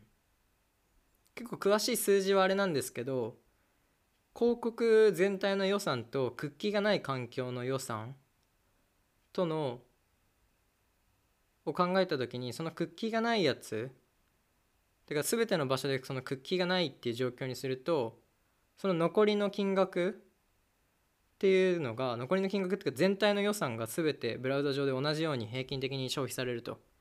だからその時に Google がの言っている残りこれしか残らないっていうのは間違ってませんかって話ですね。うん。あここら辺ちょっと読みながらだと厳しいですね。デジデー関係の記事は。ちょっとこれは読みながらきついな。そして、遅い。遅いですね。はい。ということで、えっ、ー、と、一旦、まとめは今回の第3弾ですかね。第3弾で終わってえっ、ー、とディジデーのやつは結構読み込まないとなんかまとめないと結構このままのスタイルだと話しづらかったのでちょっとこれはこれでまあもともとなんかテックニュースも結構実技っぽいのに近いやつそれこそマーケティングに近いマーケティングの情報みたいなのに近いやつとかもやりたかったので、まあ、そういった面に含めてこれはまとめたいと思います。まあ、あと広告系の話が何個か入ったりするかな。あとマーケティング関係のまたちょっと違うメディアとか見ながらそういうのも追加してそれ1個やりますと。で今回でテッククランチとかザ・ブリッジとか、まあ、そこら辺の日本語系のメディアについては1ヶ月分とか今までの分大体まとめたので、まあ、次からは毎回週とかで報告してなるべくまとめないようにまとめると自分も辛くなると思うし多分皆さんにとってもねわざわざこのポッドキャスト聞くっていう意味もなくなってくるのでまあ、そういう風にしたいなと思います。で旅行業界についてはまた旅行業界でやるのでそちらもぜひ皆さん聞いてみてください。では長い間でしたけどお付きいただいてありがとうございました。まあ、こっちのスタイルでも大丈夫かそれかまとめた方がやっぱりいいなっていうのは聞きたいところですけどまあやっぱまとめた方がいいですよね普通に。はい頑張ります。ということでぜひ今後ともポッテックリサーチ .fm アランをよろしくお願いします。ありがとうございました。